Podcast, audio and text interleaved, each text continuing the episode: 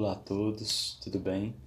Meu nome é João Santos e esse aqui é o Tarot Brasil, o projeto com o qual a gente estuda o Tarot de Marsella enquanto reflete sobre o noticiário brasileiro.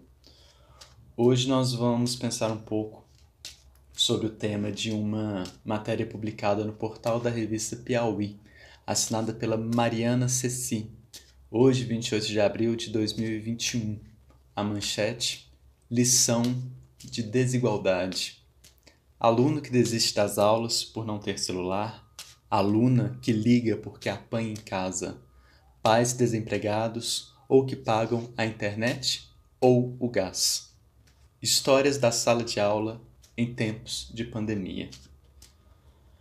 Para construir a nossa reflexão, nós vamos usar uma tiragem entre os arcanos maiores como estratégia pré-estabelecida.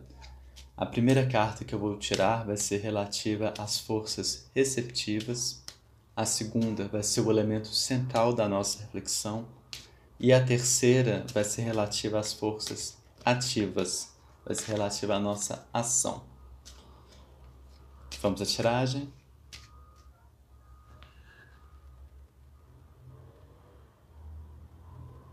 Vou embaralhar mais um pouquinho. Primeira carta, relativa às forças receptivas. Segunda carta, elemento central. Terceira carta, forças ativas.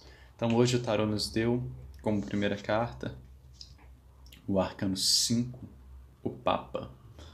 Como segunda carta, elemento central, o arcano 2, a papisa e como força ativa, o arcano 19, o Sol. Vamos à nossa reflexão.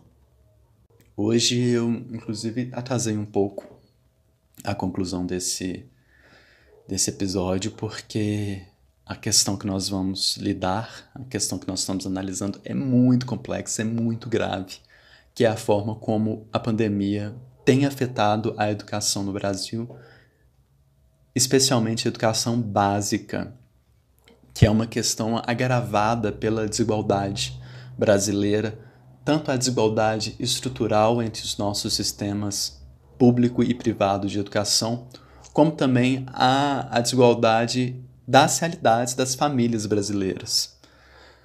É, as três cartas que o Tarot nos deu hoje para a nossa reflexão, o Papa, a papisa e o sol, elas têm relações claras com a educação. O Papa parece mesmo um professor ensinando, educando seus discípulos. É, e a papisa, esse arquétipo materno, ela ostenta um livro. Eu amo essa carta, o Arcano 2, e eu acho que ela revela muito sobre como o tarot de Marsella é avançado pensando que a origem do tarô é possivelmente do século XII, século XIII, talvez, e até hoje a Igreja Católica não admite sacerdotisas. No tarô nós temos uma sacerdotisa, nós temos uma papisa, e é ela o, hoje o elemento central da nossa reflexão. E haveria mesmo de ser a papisa, porque, como a gente sabe, são as mulheres que carregam a educação básica brasileira nas costas. E mais do que isso, é também a mãe a base da nossa estrutura familiar. Quer dizer, o esforço tanto para manter, mesmo que aos trancos e barrancos, as aulas, apesar da ausência de uma estrutura decente para o ensino remoto, especialmente na rede pública, recai sobretudo nas professoras. E o esforço para manter a saúde, o bem-estar, o equilíbrio, a sanidade das crianças em casa, afastadas da escola, recai também, sobretudo, nas mães. A matéria da Piauí revela uma realidade que é nacional, mas ela foca em exemplos do estado do Rio Grande do Norte. O estado, aliás, é o único estado brasileiro que elegeu em 2018 uma governadora, a Fátima Bezerra, do PT, que é também professora, formada em pedagogia. A matéria destaca inclusive que a governadora pleiteou, junto ao Plano Nacional de Imunização, a inclusão dos profissionais da educação como categoria prioritária. Mesmo assim, ainda não há uma previsão para que as professoras e os professores brasileiros recebam a vacina. Eu acho que mesmo a gente, é, mesmo nós adultos, que já fizemos algum curso, faculdade ou cursos isolados em formato online, sabemos que é, esse formato é muito distante do ideal. Agora você imagina uma criança passando pela alfabetização e tendo que passar por isso em EAD, ou um, ou um adolescente estudando química, física, gramática online.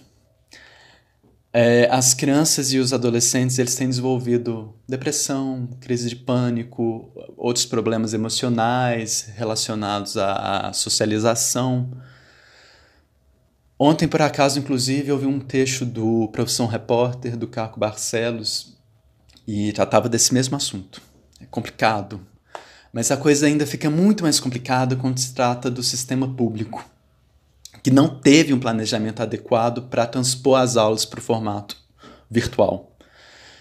E mesmo que as professoras inventem soluções, é, elas têm que lidar com alunos, muitas vezes sem computador em casa, às vezes com um único aparelho celular por família e geralmente sem um acesso digno à internet ou mesmo sem acesso nenhum.